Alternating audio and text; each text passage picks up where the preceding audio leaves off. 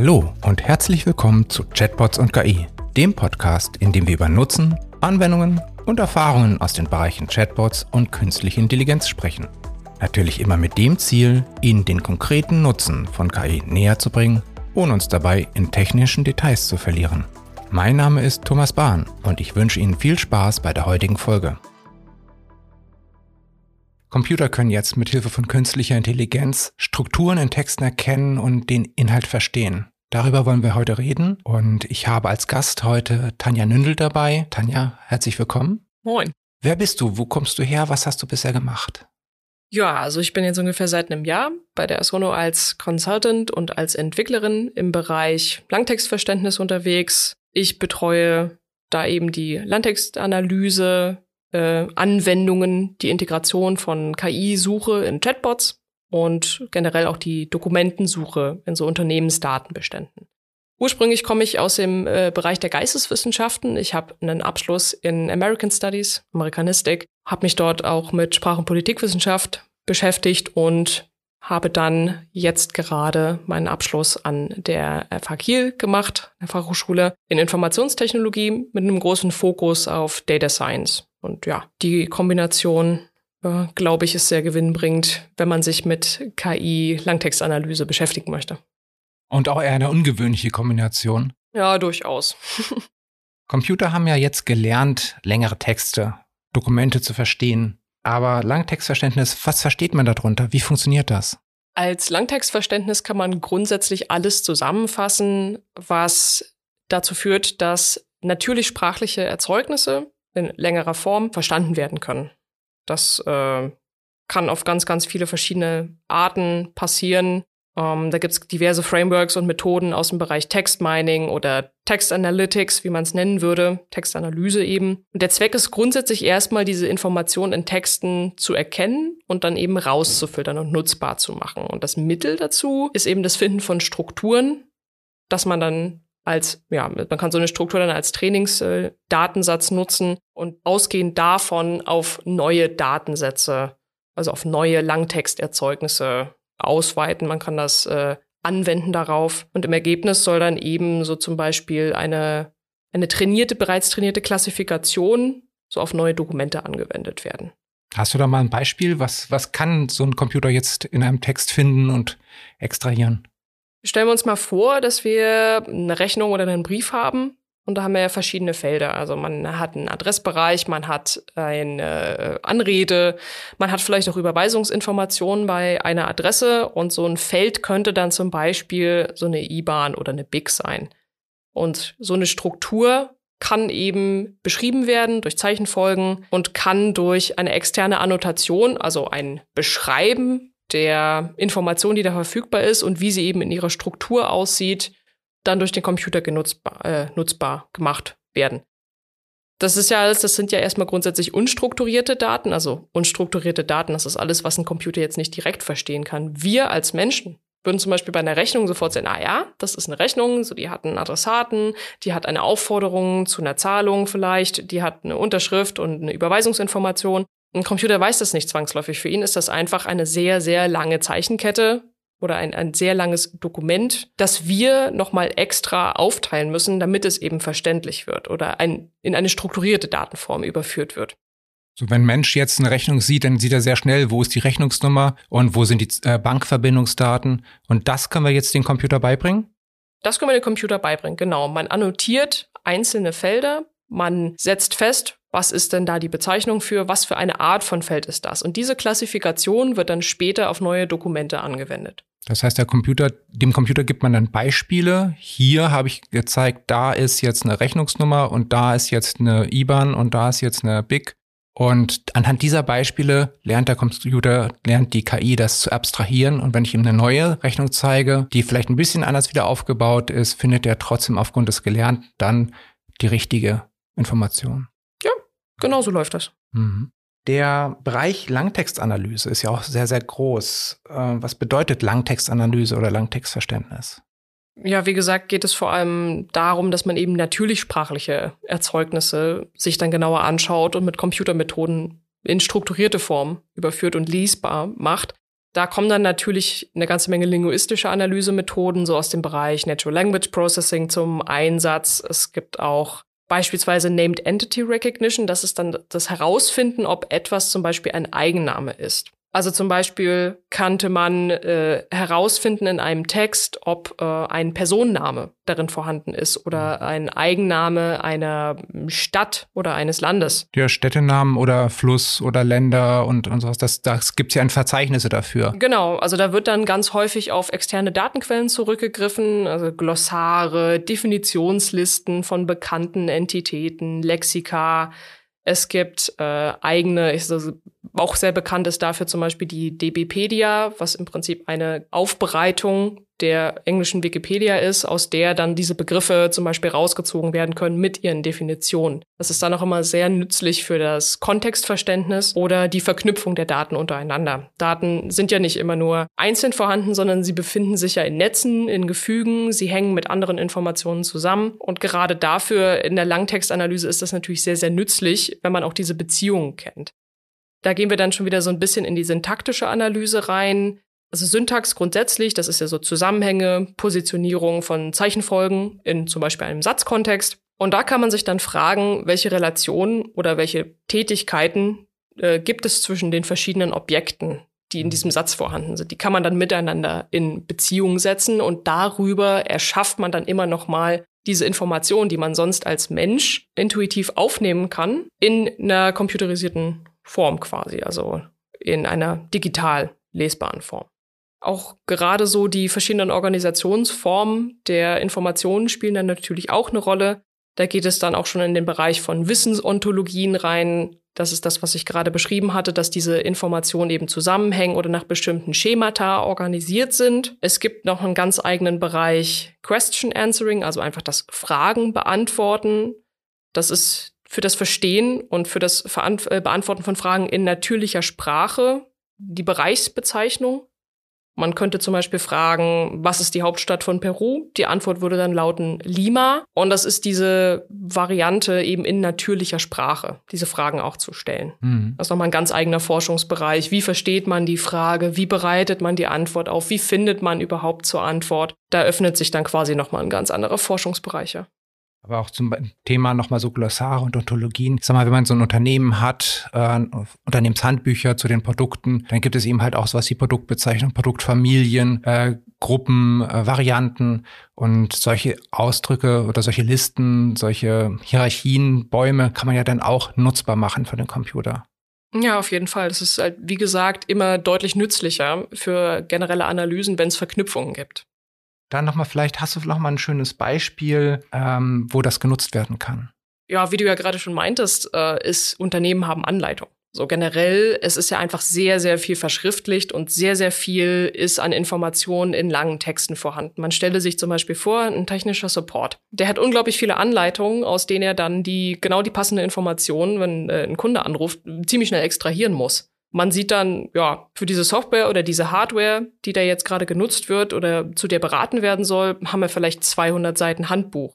Man könnte das jetzt natürlich in so eine Volltextsuche ähm, reinwerfen und würde dann vielleicht, wenn man sucht, LED blinkt rot, mit noch vielleicht einem Kontext dazu, einem Produktkontext oder sowas, könnte man sagen, ja, das steht an der Stelle, an der Stelle und an der Stelle. Aber das kann halt überall im Text gefunden werden. Vielleicht wird auch nur das Wort äh, oder der Begriff LED, vielleicht wird auch nur nach Blinken gesucht. Am Ende, wenn ich jetzt so eine Langtextanalyse habe, dann geht das ja darüber hinaus. Also ich habe dann nicht nur diese Volltextsuche, sondern ich kriege ja auch die Information, so, ah, es ist jetzt gemeint mit äh, LED blinkt rot, das gehört zum Beispiel zu der und der Stelle. Es ist im Kontext dort und dort vorhanden und scheinbar möchte der Nutzer ein Problem abfragen. So, man kann das, äh, man kann die Sachen dann natürlich noch mal ein bisschen genauer aufschlüsseln in Unterbereiche und vor allem kann man es auch unterschiedlich formulieren. Also man kann natürlich einerseits sagen, LED blinkt rot, andererseits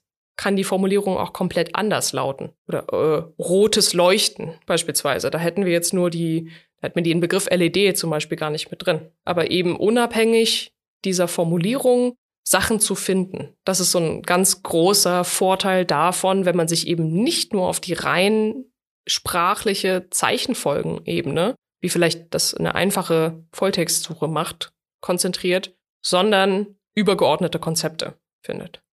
Also zum Beispiel jetzt mehr als eine, eine normale herkömmliche Suche, wenn ich jetzt sage, wie mache ich XY oder wie nutze ich Funktion XY, dass es dann die Suchmaschine schon versteht, die KI-Suche dann versteht, okay, es geht um irgendeine Art Anleitung, der Mensch möchte etwas Bestimmtes tun und braucht dafür die entsprechenden Schritte. Und dann aus allen Möglichkeiten, äh, aus allen Textquellen die Sachen besonders hervorhebt, wo es einen Anleitungscharakter hat. Dazu muss die KI natürlich auch vorher erstmal die Texte untersucht haben und klassifiziert haben. Das ist ein Teil Ableitung, das ist eine Problemlösung, äh, das ist eine Funktionsbeschreibung oder, oder, oder. Genau, und da braucht sie dann eben meistens nochmal menschliche Hilfe oder in, eigentlich in allen Fällen nochmal menschliche Hilfe vorher, eben um diese Sachen dann später davon ausgehend klassifizieren zu können. Ne? Zusätzlich gehen wir dann auch eigentlich noch ein bisschen in den Bereich der Entitätenerkennung. Also welcher bereits bekannte Gegenstand wird denn jetzt hier schon bezeichnet. Das ist dann wieder das Problem dieser Named Entity Recognition, also des Herausfindens, ob etwas ein Eigenname ist. Aha, hier wird etwas als Eigenname erkannt und ich kann das in Beziehung setzen mit bereits vorhandenen Eigennamen. Und so haben wir wieder die Verknüpfung der Information und können leichter zum gewünschten Ergebnis kommen. Mhm. Nochmal bei den Vorteilen gegenüber der Suchmaschine. Die KI-Suche kann eben ja auch Konzepte verstehen. Hast du da ein schönes Beispiel? Oh, absolut. Und zwar äh, beliebtes Beispiel sind immer die Arztberichte. Da haben wir ja, auch wenn viele Sachen sich sprachlich ähneln, übergeordnete Konzepte wie zum Beispiel die Diagnose oder die Anamnese-Therapie. Das sind ja dann, wie du eben schon meintest, unterschiedliche Wissensebenen oder das eine ist eher eine Handlungsempfehlung, das andere ist eine Beschreibung des Ganzen. Diese Überkonzepte können ja auch rausgefunden werden und können dann eben zugeordnet werden. Also wenn ich jetzt eine Suchmaschine über Arztberichte habe, kann ich am Ende sagen, ich möchte gerne alles herausfinden, was in der Anamnese bei diesen Patienten innerhalb der letzten, sagen wir mal, zwölf Monate in all den Berichten rauskam. Und kann ausgehend von diesem Konzept dann eben schon mal eingrenzen, um meine Informationen schneller zu kriegen, die ich da brauche.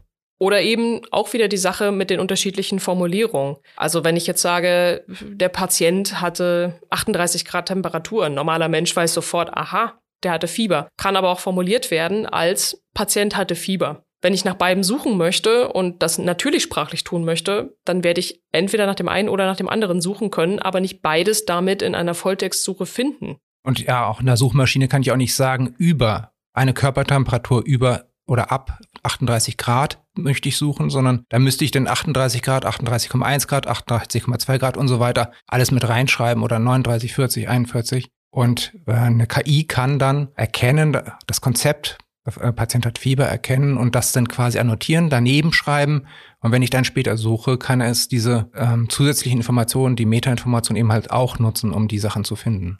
Da kann man im Vorfeld auch nochmal mit menschlicher Arbeit ein, bisschen helfen, um das Ganze eben davon ausgehend beurteilen zu können, dass man beispielsweise Synonymlisten anlegt. Also wenn man Produktnamen hat, ein Produkt, das zum Beispiel früher unter einem anderen Namen vertrieben wurde, dann hat sich vielleicht mal die Produktnummer geändert und man kann sich dann ein internes Glossar zum Beispiel anlegen, in dem verschiedene Begriffe eben in dieser Liste zusammengeführt werden, die dann eben gesammelt abfragbar auch sind. Da muss man immer nicht jeden einzelnen Fall ausspezifizieren, sondern spart sich das Ganze dann dadurch auch. Wir haben jetzt den Bereich äh, Suche mit KI ausführlich ähm, jetzt äh, behandelt. Was kann man noch machen mit Langtextverständnis?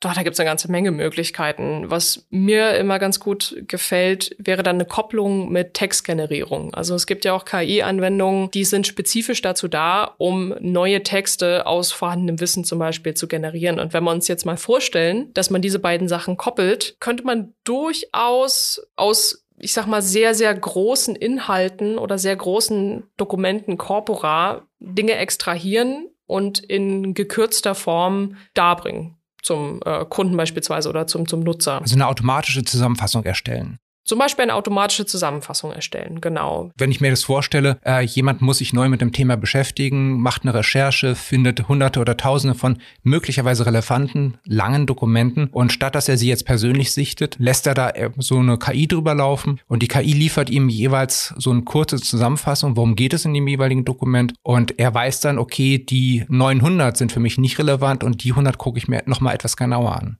Sowas in der Art?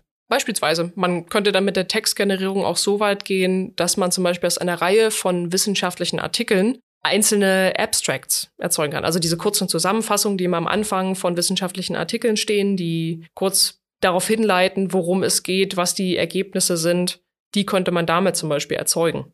Das ist ja gerade in der, in der aktuellen Situation, wo wir eine unglaubliche Flut haben von äh, neuen wissenschaftlichen Erkenntnissen, gerade im medizinischen Bereich, also eben jetzt im Kontext der Covid-Pandemie. Da ist es natürlich dann wieder sehr, sehr relevant. Es ist natürlich schwierig, für Wissenschaftler und Wissenschaftlerinnen so viele Sachen auf einmal, also gerade wenn wir in die in den Bereich von peer-reviewed, also nochmal äh, geprüften wissenschaftlichen Artikeln für die entsprechenden Zeitschriften reingehen, das nimmt unglaublich viel Zeit in Anspruch.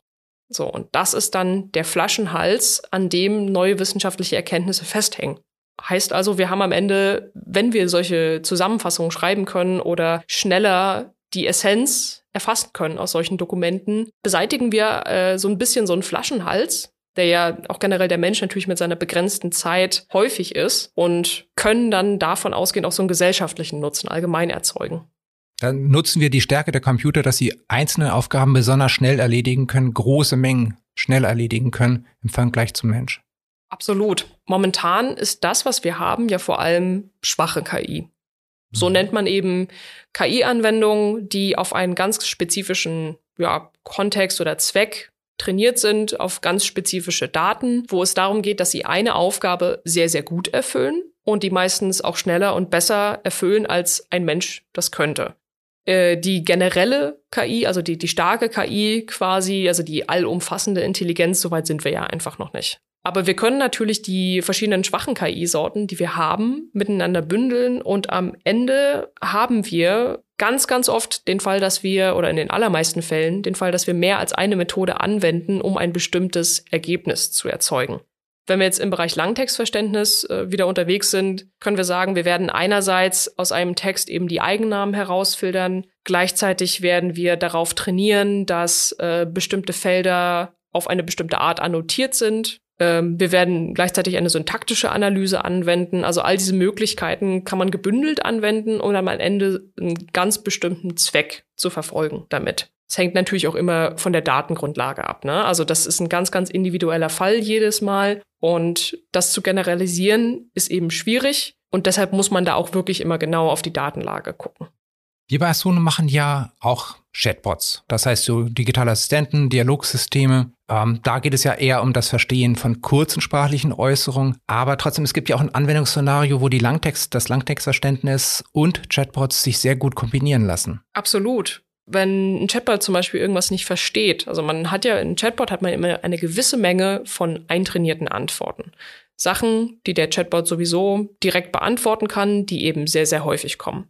Dann gibt's auf der anderen Seite natürlich Fragen, die vielleicht seltener kommen und für die definitiv irgendwo eine Information vorhanden ist. Hm, sagen wir jetzt mal in Unternehmensdokumenten oder wie vorhin erwähnt, in Anleitungen oder auch einfach auf einer Website. Man stelle sich vor, ein Unternehmen hat eine Website und möchte zusätzliche Informationen bereitstellen äh, über den Unternehmenschatbot. Da muss man dann eben nicht alles eintrainieren, sondern kann sagen, ich binde jetzt eine KI-Dokumentensuche an nehme das, nehme die natürlich sprachliche Eingabe oder die natürlich sprachliche Frage des Chatbot-Nutzers und leite die eben weiter an so eine KI-Suche, die natürlich sprachliche Fragen beherrscht. Die Antwort, die ich dann da rausbekomme, wird wahrscheinlich doch sehr gut, äh, wenn die Quellen gut eingelesen sind und gut annotiert sind, äh, genau das beantworten können, was eben der Nutzer dann gefragt hat. Mhm. Die, der Unterschied besteht eben darin, wie häufig kommt diese Frage. Es lohnt sich für ganz, ganz viele Sachen, die eben sehr selten kommen, gar nicht da alles ganz genau einzutrainieren. Ne? Also das lohnt sich für so sehr häufige Sachen, für FAQs, für Dinge, die täglich gefragt werden. Manchmal kommen aber eben Sachen, die nicht täglich gefragt werden. Aber wenn die Informationen vorhanden sind, warum nicht direkt einfach nutzen? Mhm. Also diese erste Eskalation, nachdem der Chatbot verstanden hat, dass es nicht in den vorbereiteten Absichten enthänzt, die er kennt, dass er dann sagt, ich mache eine KI-Suche direkt mit der natürlichsprachigen Frage, so wie der Mensch das formuliert hatte, gibt es an die KI-Suche. Die kann erstmal die Sprache, äh, die Frage richtig gut verstehen, hat dann einen vorbereiteten Antwortenpool, ein, ein, ein, oder nicht Antwortenpool, sondern hat einfach die Dokumente vorbereitet, eingelesen, annotiert, noch irgendwelche Anmerkungen rangeschrieben, welche Konzepte in bestimmten Absätzen oder Sätzen drin sind und versucht dann aus diesem, aus dieser großen Menge dann schnell die Antwort zu finden, die zu der Frage des Menschen am besten passt, macht, macht vielleicht zwei oder drei Antworten, sortiert die noch nach dem, nach der angenommenen Relevanz und dann kriegt der Benutzer dann diese Antworten präsentiert, ohne dass vorher jemand den Chatbot darauf trainiert hätte. Genau. Es ist ja auch dann einfach eine Riesenersparnis an Zeit. Ja, natürlich. Wenn man jetzt so einen KI-Such an den Chatbot anschließt und die selbstständig halt die ganzen Dokumente durchsucht, annotiert und die guten Antworten findet, kann die sich auch von alleine verbessern? Kann man das so machen, dass die Antworten im Laufe der Zeit immer relevanter werden? Ja, das funktioniert grundsätzlich. Man kann natürlich jedes Mal, wenn man so eine Antwort ausgibt, eine Nutzerrückmeldung erfragen. Also dann einfach fragen, wie gut war denn jetzt eigentlich die Antwort, die ich dir als Chatbot gegeben habe?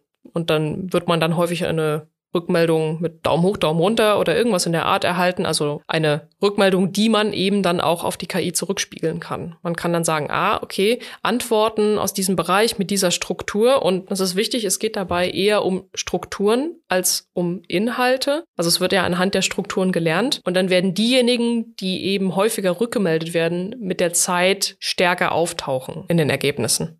Und wenn du jetzt nochmal die Vorteile für ein Unternehmen zusammenfassen möchtest, die ein Unternehmen hätte, wenn sie denn eine, ein irgendetwas mit Langtextanalyse, Langtextverständnis einführt, worin bestehen die denn generell? Ist klar, natürlich, es hängt immer vom Einzelfall ab, aber was sind so die großen Gemeinsamkeiten?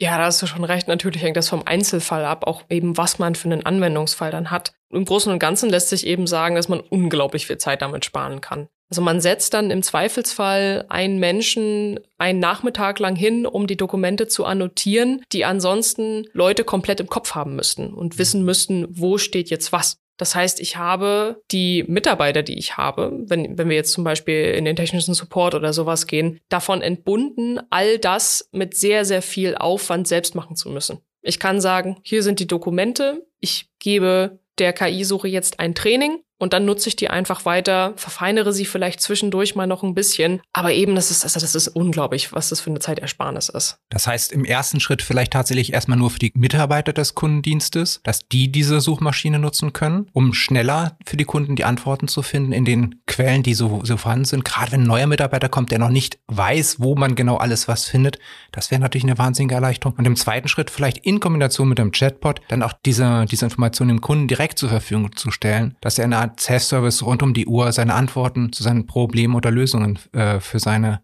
Aufgaben bekommt und dort findet. Ja, am Ende soll er halt der Grunde schneller an die Antwort kommen.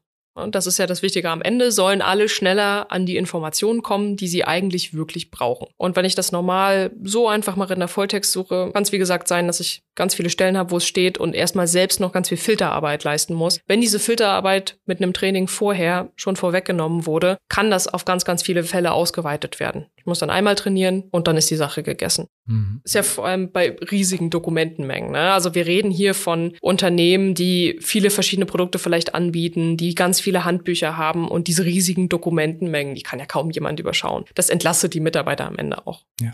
Vielen Dank, Tanja. Gerne. Es war für mich wieder sehr erkenntnisreich und schön, dass du da warst. Freut mich hier gewesen zu sein. Das war Chatbots und KI. Wenn Sie in Zukunft keine Folge verpassen möchten, dann abonnieren Sie Chatbots und KI auf der Podcast-Plattform Ihrer Wahl. Der Podcast wird präsentiert von Asono. Wir entwickeln Chatbots, mit denen sich Menschen gerne unterhalten.